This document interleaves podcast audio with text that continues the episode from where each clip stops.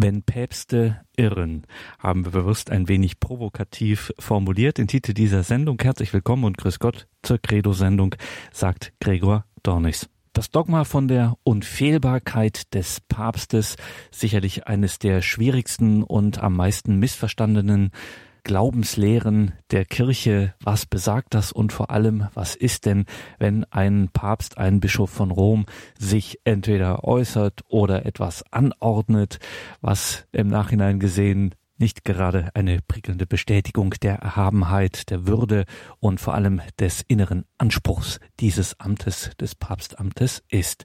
Das ist immer wieder vorgekommen in der Kirchengeschichte und wir wollen hier mal darauf schauen, wie man das Ganze denn aus katholischer Sicht und vor allem mit dem Blick auf das rechte Verständnis dieses Unfehlbarkeitsdogmas so als katholischer Christ einsortieren kann. Da gab es zum einen im 17., 18., 19. Jahrhundert einen sogenannten Ritenstreit. Da ging es um die Mission der Jesuiten in Asien und es gab die sogenannte Honorius-Frage. Ein Papst aus dem siebten Jahrhundert hat sich da missverständlich geäußert in Bezug auf die zwei Naturen Jesu Christi. Das war lange Zeit in Vergessenheit geraten, tauchte dann im 15., 16. Jahrhundert wieder auf in den interkonfessionellen Streitigkeiten und vor allem tauchte es auf beim Ersten Vatikanischen Konzil im 19. Jahrhundert, als es um die Definition dieser Lehre von der Unfehlbarkeit des Papstes ging. Diese beiden Dinge Ritenstreit und Honorius-Frage.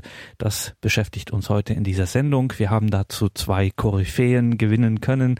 Zum einen den Historiker Peter Klaus Hartmann und den Dogmatiker Anton Ziegenaus.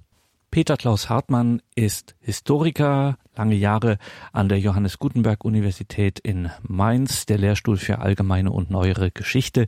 Er gilt gemeinhin als ein Experte für die Geschichte der Jesuiten.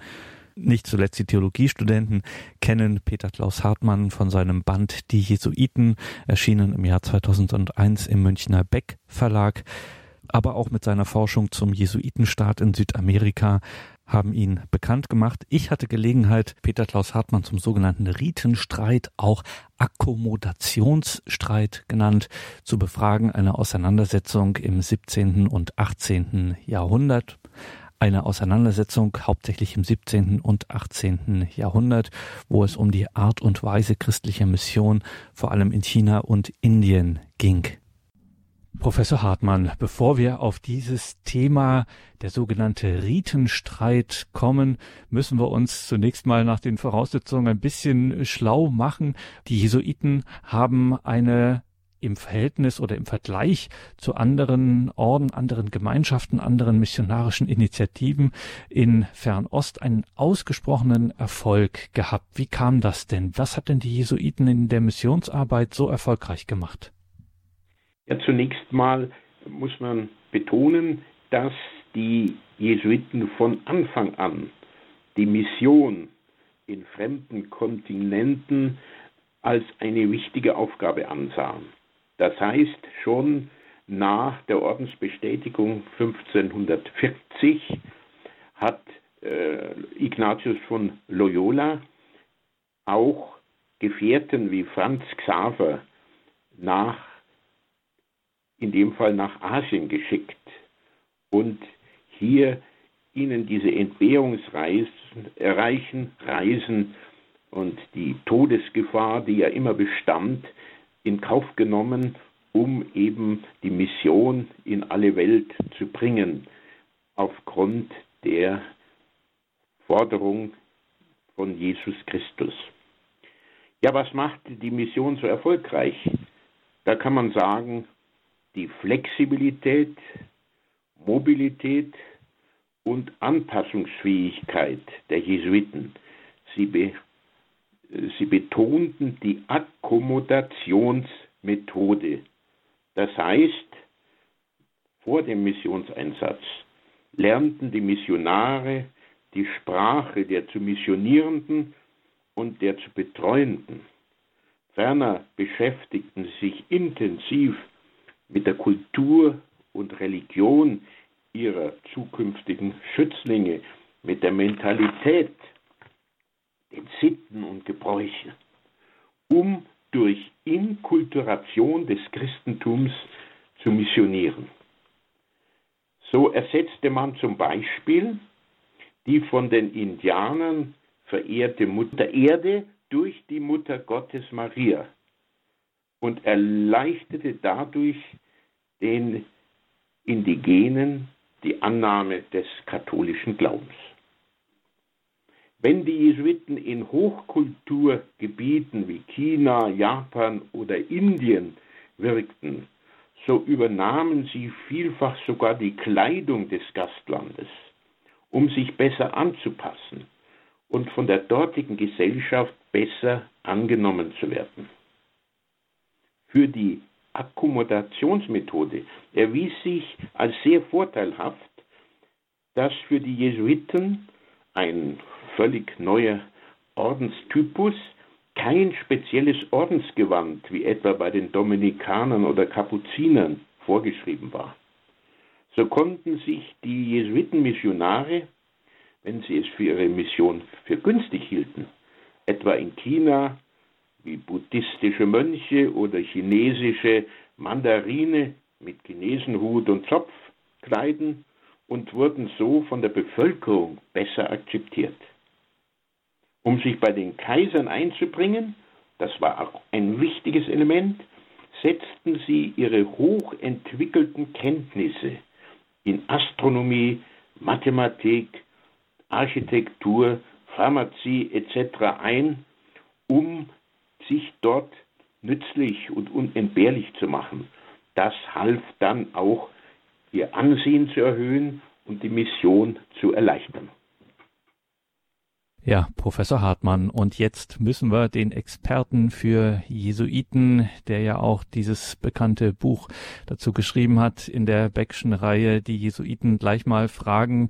Wir ahnen schon, äh, worauf es hinauslaufen könnte, wenn Sie so von diesem Prinzip der sogenannten Akkommodation sprechen, also das Christentum zu inkulturieren, sich erstmal mit der Kultur vor Ort dass die Missionare sich mit der Kultur vor Ort vertraut machen, um dann besser anknüpfen zu können mit der christlichen Botschaft.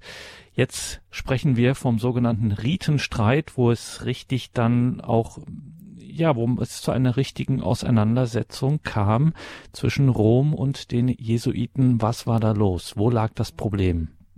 Ja, zunächst ist zu sagen, dass Ende des 16. Jahrhunderts und seit Anfang des 17. Jahrhunderts in China eine sehr erfolgreiche christliche Mission betrieben wurde, die besonders von den Jesuiten aus den verschiedensten Ländern getragen wurde.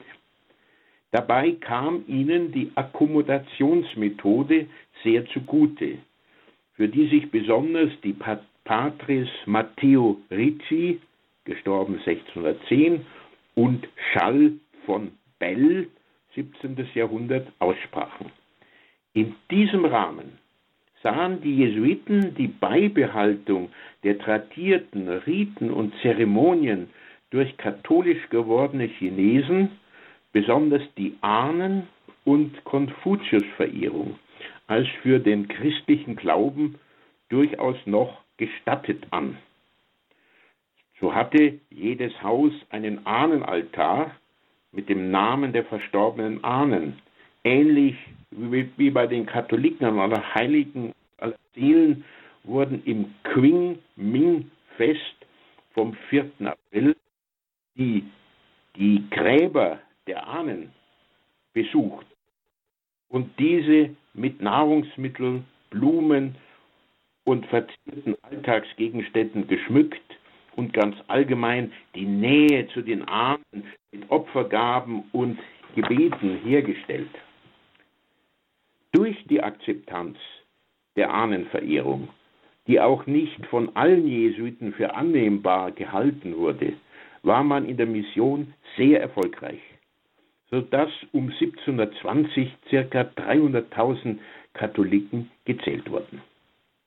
Neben Jesuiten wie Pater Niccolo Longobardo waren vor allem die Missionare des Dominikaner- und des Franziskanerordens, die schon aufgrund ihrer Ordenskleidung, Sandalen und, und Barfuß und alles diese Dinge wenig Anklang fanden, überzeugt, dass die Ahnen- und Konfuzius-Verehrung nicht mit der katholischen Religion vereinbar sei, und sie beschwerten sich beim Papst und erhoben Anklage in Rom. So kam es zum Ritenstreit, der von 1610 bis 1744 dauerte. Nachdem die Frage lange Zeit unentschieden geblieben war, kam es 1704 schließlich durch ein Dekret der römischen Inquisition zum Verbot der Ahnen- und Konfuzius-Verehrung für chinesische Katholiken. Schließlich entsandte der Papst einen Legaten nach China, der dieses Verbot überbrachte, was beim chinesischen Kaiser sehr negativ aufgenommen wurde. Nach dieser päpstlichen Entscheidung im Ritenstreit, der 1742 abgeschlossen wurde, ging die Mission in China stark zurück, nachdem schon vorher Christenverfolgungen eingesetzt hatten sagt Professor Peter Klaus Hartmann. Mit ihm sprechen wir hier über einen Konflikt, den die Jesuiten im 17. und 18. Jahrhundert mit Rom hatten, den sogenannten Ritenstreit. Peter Klaus Hartmann hat zu über die Jesuiten ein bekanntes Buch geschrieben. Das äh, heißt Die Jesuiten erschienen in der Beckschen Reihe. Es dauerte also über ein Jahrhundert dieser Streit. Welche Rolle spielte jetzt genau Rom?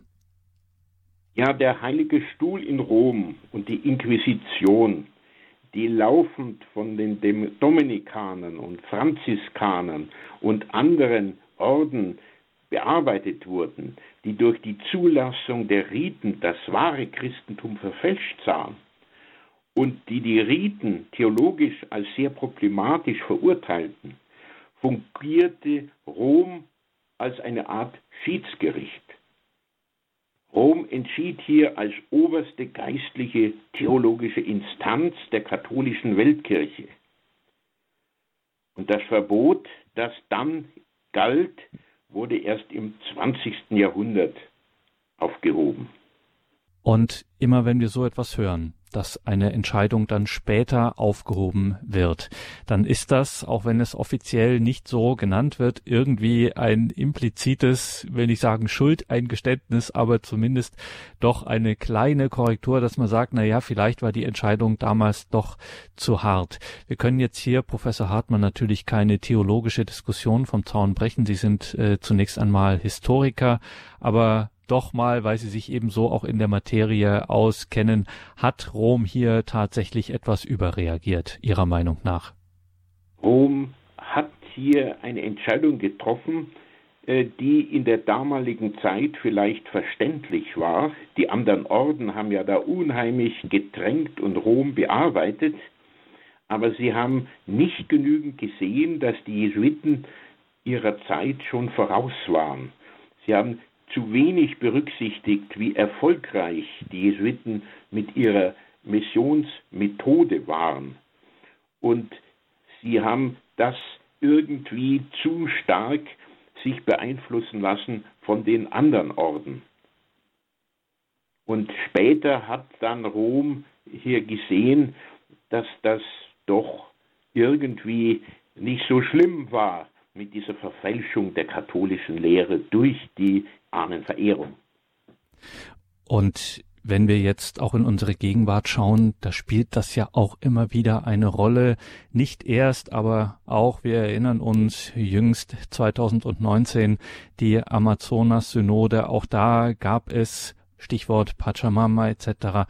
Ähm, da gab es so Momente, wo auch viele Gläubige gesagt haben, na, das geht jetzt aber ein bisschen zu weit mit dieser Annäherung der und äh, Einbringung der Kulturen, der Inkulturation.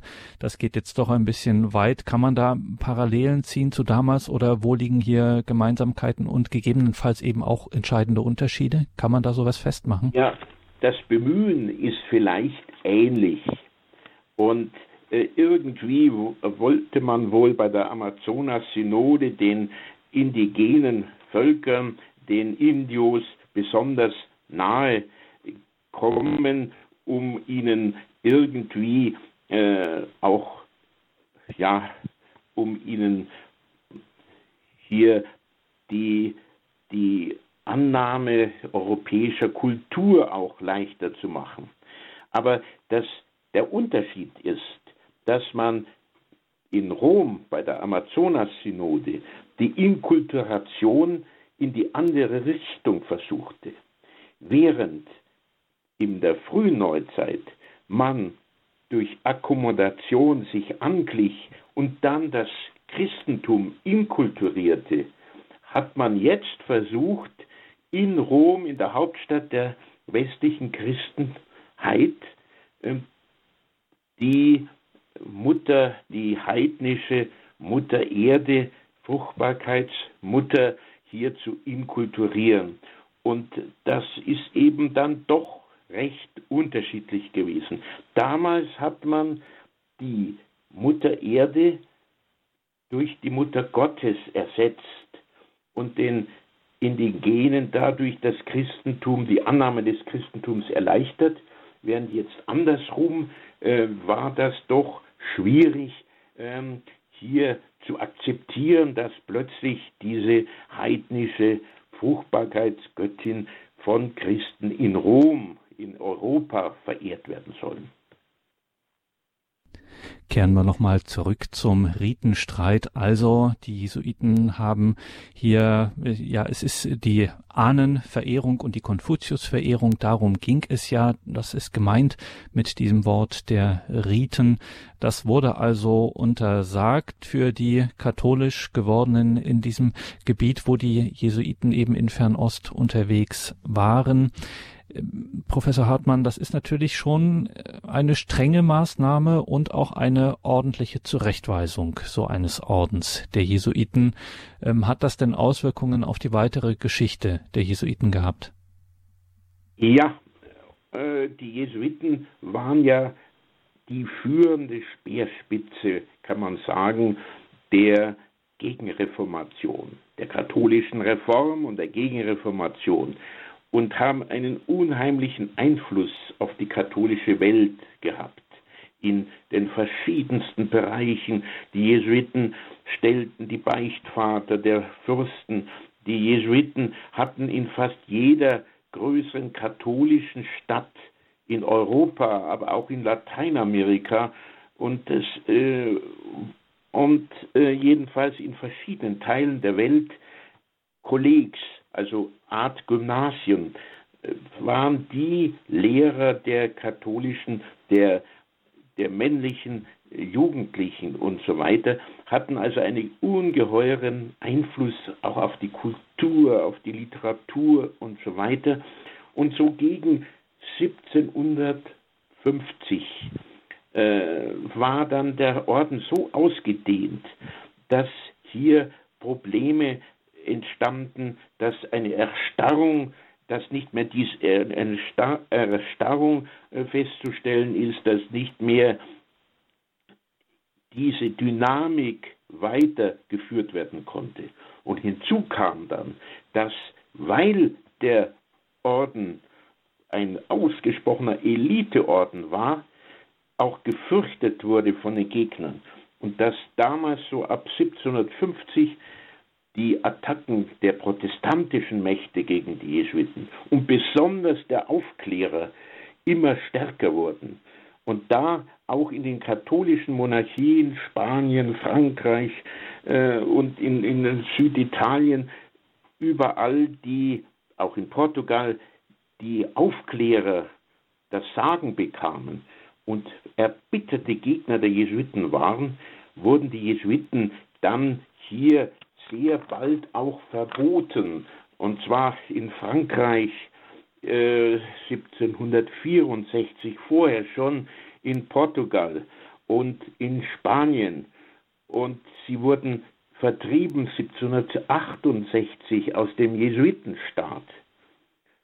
Und es kam so von allen Seiten dann eine, eine Bekämpfung des Ordens. Und als dann der Papst, der sie noch stützte, starb, nahmen die, die, die Mächte Spanien und, und Frankreich Einfluss auf die Wahl des neuen Papstes und dann wurde der schwächliche Papst Clemens XIV. gewählt, der dann durch Verlockungen, Drohungen und Militäraktionen gefügig gemacht wurde und dann schließlich 1773 den Orden auflöste.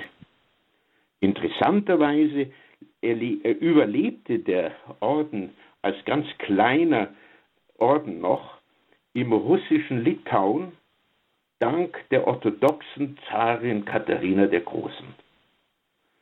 Und dann später aufgrund der Reaktionen auf die Terror der Revolution, diese ganzen unangenehmen Erfahrungen der Revolution, die nach der Erklärung der Menschenrechte dann umschlug in eine fürchterliche Diktatur, war dann wieder die Zeit reif für eine neue Begründung der Jesuiten, des Jesuitenordens unter Papst Pius VII.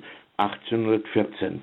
Und dann fingen die wieder an mit circa 600 Patres.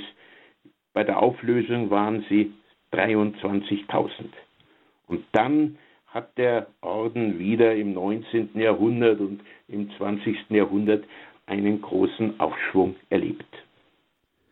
Also kann man abschließend durchaus sagen, Professor Hartmann, dass an diesem Beispiel der Jesuiten in dieser problematischen Zeit, 17., 18., 19. Jahrhundert, ähm, was da alles so war, dass auch hier man ohne gleich den katholischen Glauben verlassen zu haben, durchaus sagen kann, hier gab es auch auf Seiten der kirchlichen Autoritäten und auch und sogar auf Seiten des Papstes durchaus Entscheidungen, wo man im Nachhinein sagen muss, hier lagen sie nicht ganz ganz richtig. Das kann man durchaus so sehen.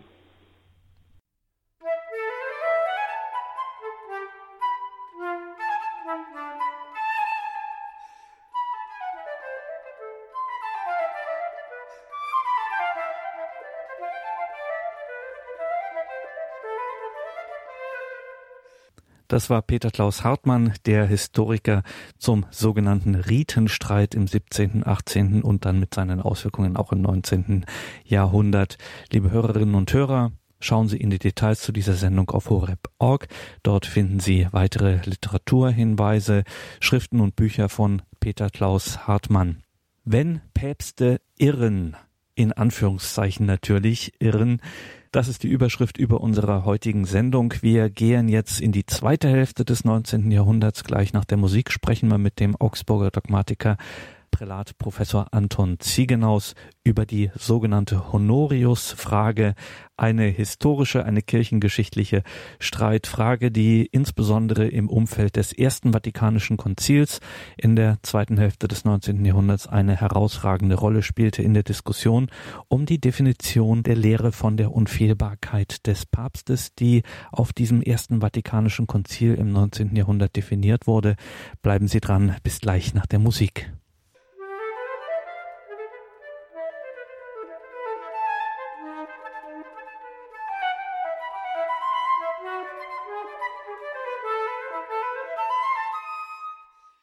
Willkommen zurück. In dieser Sendung sagt Gregor Dornis. Die Unfehlbarkeit des Papstes, die beschäftigt uns heute in dieser Sendung. Ein klassisches katholisches Dogma, nicht ganz einfach zu verstehen. Wie ist denn das, wenn ein Papst mal falsch liegt? Das ist ja durchaus in der Kirchengeschichte immer wieder vorgekommen. So auch im siebten Jahrhundert. Da hat sich ein Papst in einer wesentlichen christologischen Frage, also was die Person des Erlösers betrifft, in einer christologischen Frage durchaus missverständlich ausgedrückt und ist dafür auch ganz amtlich von der Kirche gerügt worden. Diese Episode hatte man lange vergessen und dann im 19. Jahrhundert, als es darum ging, dieses Dogma von der Unfehlbarkeit des Papstes auch endgültig und offiziell zu definieren, da tauchte diese Frage wieder auf, die sogenannte Honorius-Frage benannt, nach diesem Papst Honorius I., der da nicht ganz eindeutig war im siebten Jahrhundert. Und dann sagten nicht wenige, ja, wenn so etwas vorkommen kann, dann kann es ja mit der Unfehlbarkeit auch nicht so weit her sein. Wie ist denn das mit der Honorius-Frage? Ich konnte einen der renommiertesten Dogmatiker der katholischen Kirche, nämlich Anton Ziegenaus, Prälat und emeritierter Professor der Uni Augsburg, dazu befragen, wie denn diese sogenannte Honorius-Frage einzuordnen ist. Professor Ziegenaus, danke, dass wir Sie ein bisschen ausfragen dürfen zu diesem Thema Unfehlbarkeit. Das Dogma von der Unfehlbarkeit des Papstes ist ja im 19. Jahrhundert endgültig definiert worden beim Ersten Vatikanischen Konzil, hatte einen großen und intensiven Vorlauf. Man wollte dieses Dogma, es gab auch kritische Stimmen. Jetzt fragen wir mal zunächst, wieso war man eigentlich in dieser Zeit im 19. Jahrhundert so erpicht darauf? Warum war den vielen Theologen, Bischöfen, dem Papst selber auch so wichtig, dieses Dogma von der päpstlichen Unfehlbarkeit dann auch endgültig zu definieren? Ja, es war sicher im 19. Jahrhundert eine große Schwierigkeit, was das Papsttum betrifft. Also denken Sie nur an die Aufklärungstheologie, die also irgendwie die ganze Begründung des Glaubens durch das Neue Testament in Frage stellte, zum Teil auch eben die Missachtung des Papsttums durch etwa Napoleon, der den Papst einfach gefangen in Europa herumgeführt hat und so praktisch das Amt des Papstes herabgesetzt hat.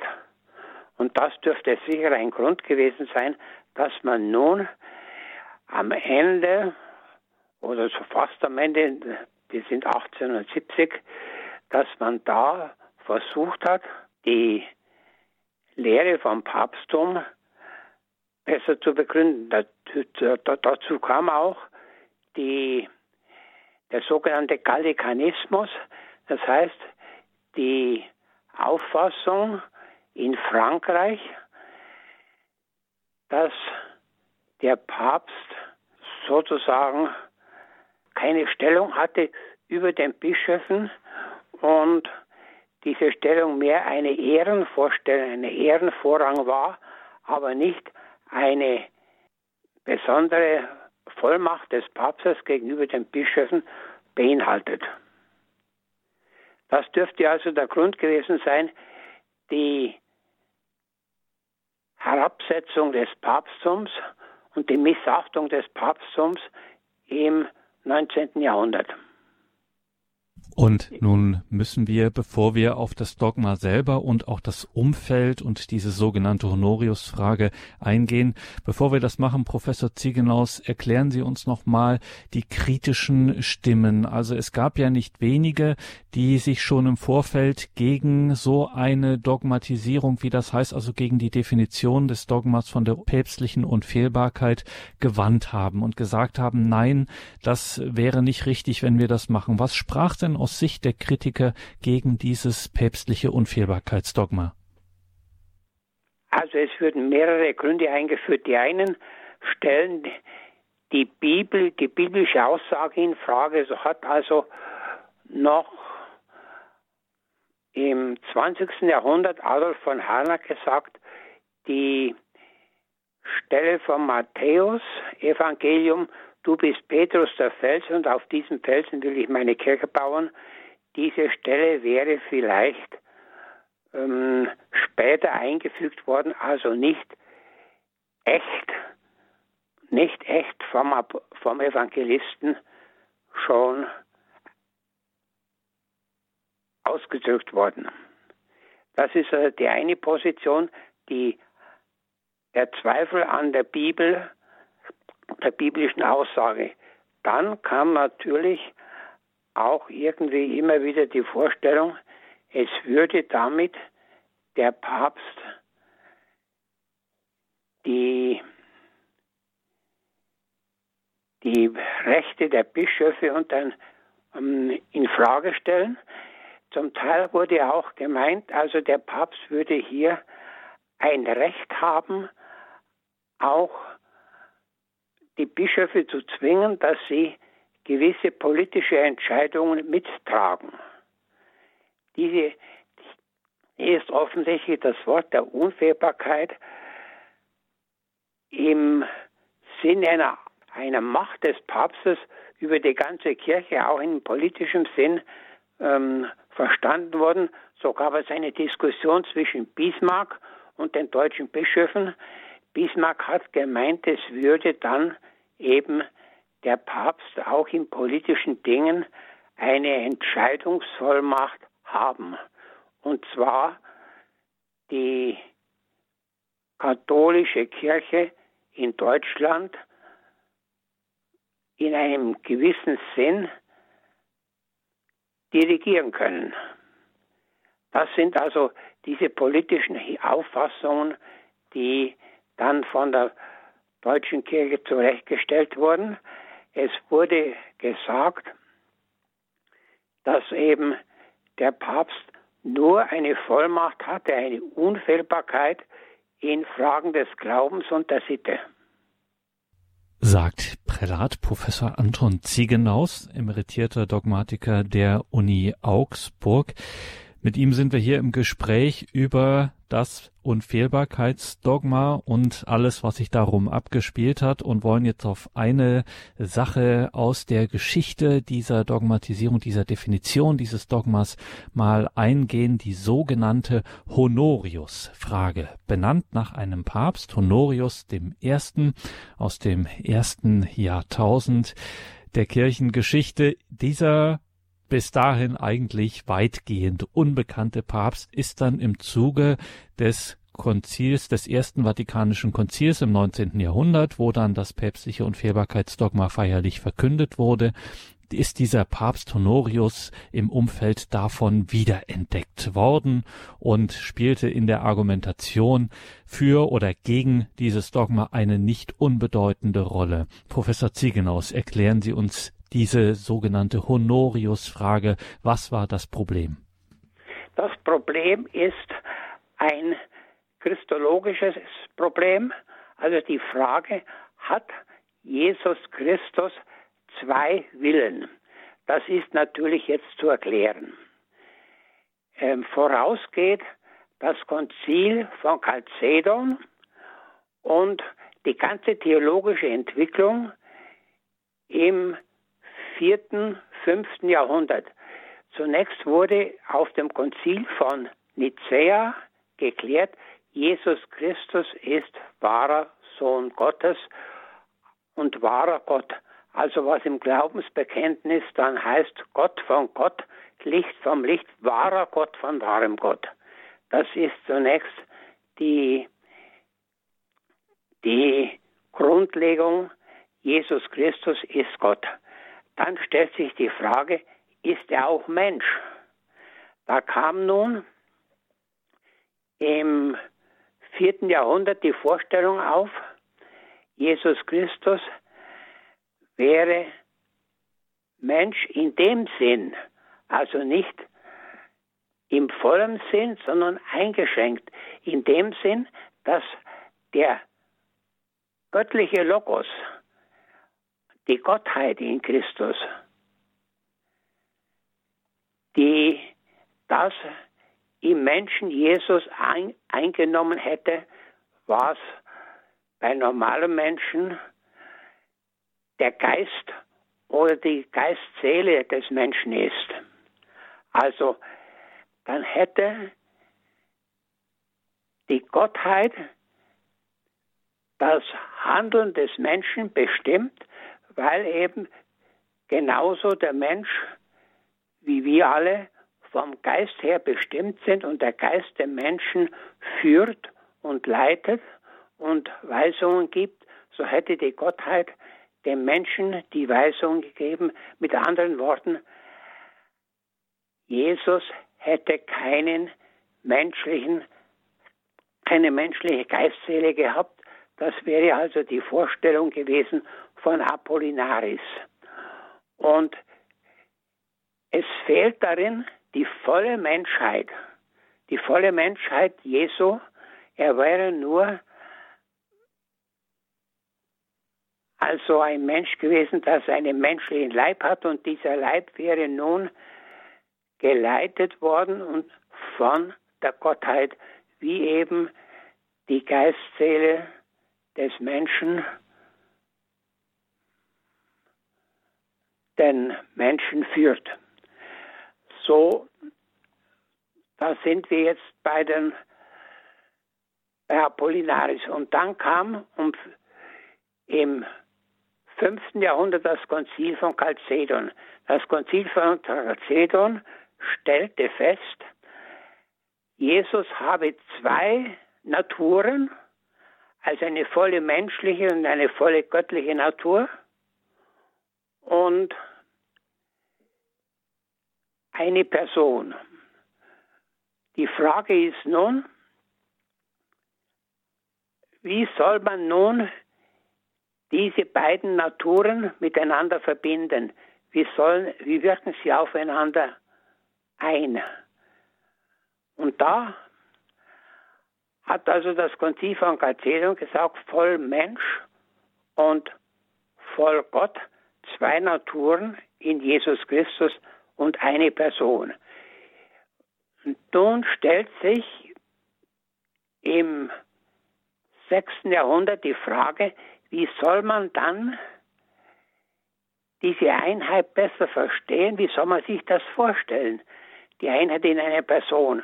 Und da kam nun die, diese Gedanke, diese Vorstellung, Jesus hätte einen Willen gehabt, also keinen menschlichen Willen, sondern nur den göttlichen Willen.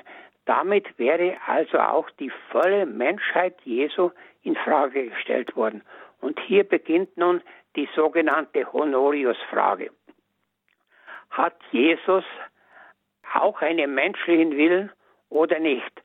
Und die Vertreter der Rechtgläubigkeit haben nun gesagt, Jesus sei voll Mensch und habe deshalb auch einen menschlichen Willen gehabt. Aber wie zeigt sich nun der menschliche Wille? Er war sicher ohne Sünde. Aber die Frage ist, gehört zur vollen Menschheit nun die Sünde? Zur vollen Menschheit gehört nicht, dass er sündigen kann und sündigt, wie etwa Adam es getan hat. Deshalb hat man dann sich berufen auf die Ölbergserzählung, wonach Jesus als voller Mensch Angst hatte, Todesangst, und nun er sagte, Vater, dein Wille geschehe. Er habe sich ganz dem Willen des Vaters untergeordnet. Also lass den Kelch vorübergehen. Das sagt der Mensch Jesus und da, daran erkennt man, dass Jesus einen menschlichen Willen hatte. Er hatte Todesangst, wie jeder Mensch auch Todesangst haben kann. Und umgekehrt, er hatte ganz sich dem Vater unterstellt und gesagt, Vater, dein Wille geschehe. Also das war auch ein Zeichen des menschlichen Willens, der sich ganz dem Vater übergibt und den Vater bestimmen lässt. Natürlich, der Normalgläubige stellt sich das Wirken Jesus so vor, dass eben Jesus eine Einheit ist und deshalb einen einzigen Willen hat. Man muss aber sagen, Jesus hatte einen menschlichen Willen und auch den Willen der Gottheit. Der Wille der Gottheit, der zum Beispiel sich äußert im Wunder. Das Wunder kann eben nicht der Mensch wirken, sondern nur die göttliche Natur. Und so, das ist die Honorius-Frage. Honorius hat nun in dieser Zeit, wir sind also im 7. Jahrhundert, Honorius hat in dieser Zeit etwas unklar ausgedrückt. Und das ist nun nach dem Ersten Vatikanum diskutiert worden, hat damit der Papst eine Irrlehre vertreten. Wenn er das getan hätte, würde die Lehre von der Unfehlbarkeit des Inhabers des Petrusamtes in Frage gestellt werden. Und das ist die Honorius-Frage. Wie ist also dieser Honorius näher zu verstehen? Diese Lehre des Honorius ist natürlich erst von späterer Zeit her kritisiert worden. Und insofern kann man jetzt nicht gleich von Honorius die ausgearbeitete, die voll entwickelte Vorstellung von der Einheit der beiden Willen in Jesus erwarten. Das wäre die Honorius-Frage. Also, dieser Papst, wie Sie sagen, hat sich nicht eindeutig dazu geäußert, beziehungsweise hat sich so in einer Weise missverständlich geäußert, dass man ihm etwas unterstellen könnte, einen Irrtum unterstellen könnte aus Sicht einer späteren Zeit. Das hat also damals eine Rolle gespielt eine, in der Polemik gegen die Verkündung des Dogmas von der päpstlichen Unfehlbarkeit. Also man könnte jetzt sagen, man, dieses Problem ist einfach beiseite äh, geschoben worden, aber ganz so war es ja nicht. Wie hat man denn dann dieses Problem am Ende tatsächlich gelöst? Ja, das Problem hat man gelöst einmal durch ganz intensive historische Forschungen. Man hat also die Quellen gesucht, also die Schriften des Papstes, und da musste man sagen, da ist diese Zeit schon nicht ganz zuverlässig. Man weiß also nicht, ist ein Brief, den der Nachfolger des Papstes an den Patriarchen von Konstantinopel geschrieben hat, ist dieser Brief nun erhalten, ist er lateinisch oder geschrieben worden oder griechisch. Also in Rom hat man sehr gut Griechisch gesprochen und man konnte auch eventuell Griechisch die Briefe verfassen. Ist nun der Text, den wir haben, eine Übersetzung. Das alles sind sehr, sehr schwierige Fragen.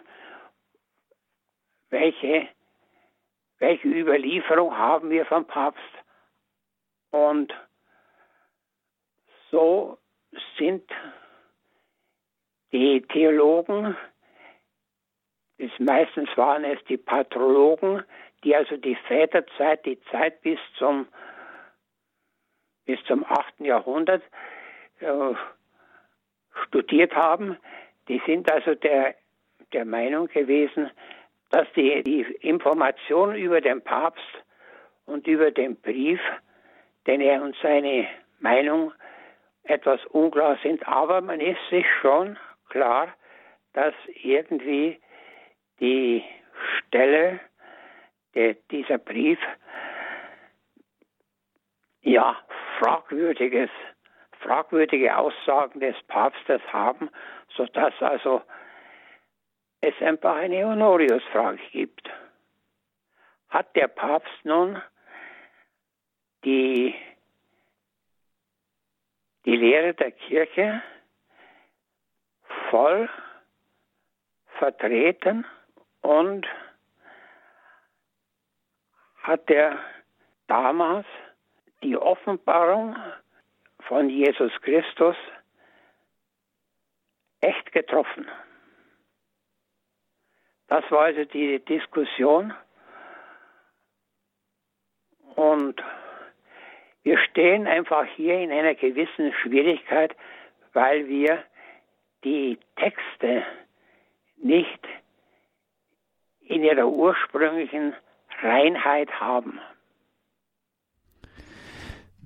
Dann Professor Ziegenaus, wenn wir schon jemanden wie Sie am Apparat haben und fragen dürfen, das ist ja doch ein, das Unfehlbarkeitsdogma, wenn wir darüber sprechen, ein nicht so ganz einfache Materie. Vielleicht können Sie uns das nochmal genau erklären. Was genau besagt denn jetzt dieses Dogma von der päpstlichen Unfehlbarkeit? Also dieses Dogma von der päpstlichen Unfehlbarkeit wird oft missverstanden. Etwa wenn man mit Protestanten spricht, die dann einfach sagen, ja, jeder Mensch ist fehlbar, jeder Mensch kann sich irren.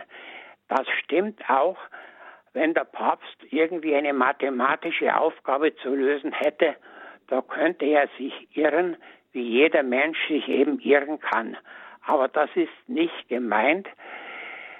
Bei der Unfehlbarkeit des Papstes ist nur gesagt, wenn der Papst in Fragen des Glaubens und der Sitte, also es muss nicht eine mathematische Frage sein. Eine Rechenaufgabe kann der Papst genauso falsch lösen wie jeder von uns. Er muss also in, in, nur in Fragen der Glaube, des Glaubens und der Sitte ist kann der Papst Unfehlbarkeit sein. Es muss ferner der Papst dann auch eine bewusste Feststellung treffen wollen, in dem Sinn er sagt, als jener, der von Christus beauftragt ist, die Kirche zu führen, stelle ich fest, dass in einer Streitfrage das und das zu glauben ist. Also in Glauben und Sitten und er muss sich berufen auf sein Petrusamt, auf das Amt des Nachfolgers des Petrus. Dann eben ist er verbindlich und ist seine Lehre zu glauben. Es ist, er muss ganz bewusst sagen, ich nehme jetzt mein Amt als Nachfolger des Petrus wahr. Es ist nicht gemeint, wenn der Papst irgendwann bei irgendeiner Gelegenheit, sagen wir bei einer Predigt, etwas, ein, etwas Falsches sagt. Das könnte sein, das ist aber dann nicht ein, unfehlbar, ein unfehlbares Dogma. Also der Papst muss ganz bewusst sagen, ich nehme jetzt Bezug auf mein Petrusamt. Das sagt er wohl auch nicht bei jeder Predigt. Also bei einer normalen Predigt, die der Papst hält, kann er auch irren. Also es ist die Unfehlbarkeit eingeschränkt auf ganz bestimmte Kriterien. Also wenn zum Beispiel Papst Benedikt XVI. Jesusbücher schreibt und dann ausdrücklich anmerkt in der Einleitung im Vorwort, dass er dies als einen Diskussionsbeitrag oder ähnliches ähm, verstanden wissen will, dann ist das schon so ein unterschwelliger Hinweis darauf, ich spreche jetzt hier nicht oder ich schreibe dieses Buch nicht als ein unfehlbares Dokument aus päpstlicher Feder, äh, sondern hier spreche ich ich als Theologe.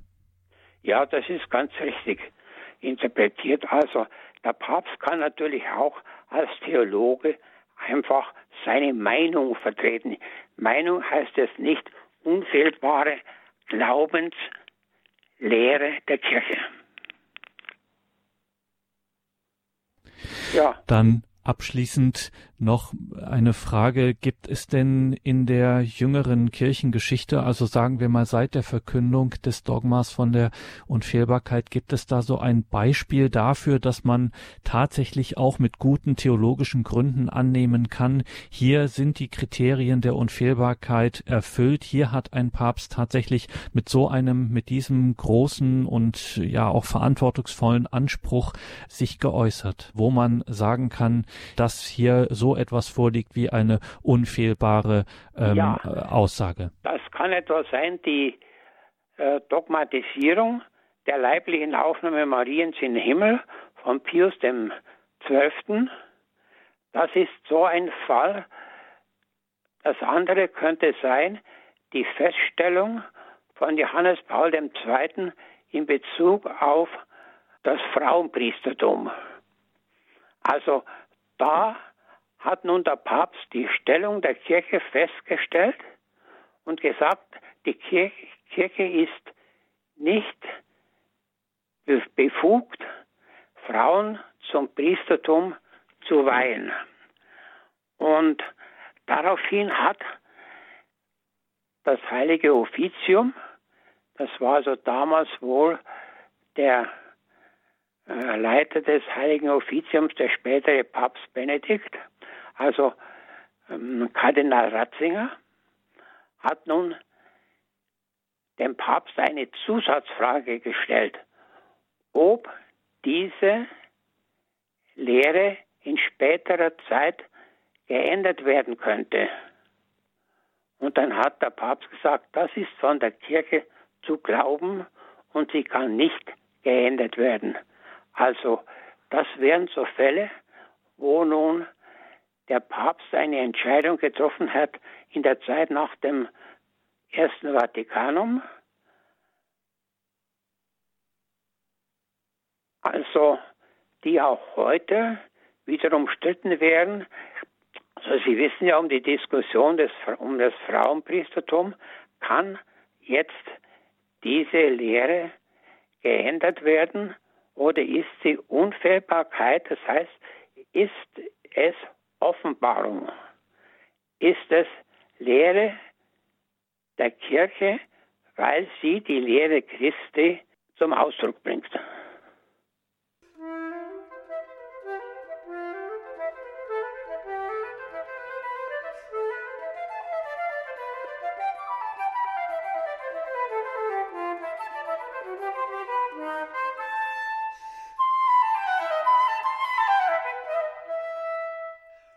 In der heutigen Credo-Sendung bei Radio Horeb und Radio Maria hörten Sie Professor Peter Klaus Hartmann, emeritierter Historiker der Uni Mainz und Prälat Professor Anton Ziegenaus, emeritierter Dogmatiker der Uni Augsburg.